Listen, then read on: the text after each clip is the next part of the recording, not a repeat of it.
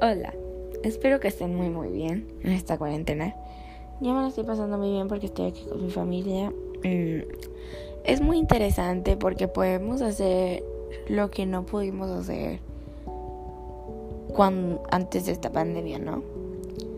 Gracias a esta pandemia hay dos cosas buenas. La primera, estamos con nuestra familia.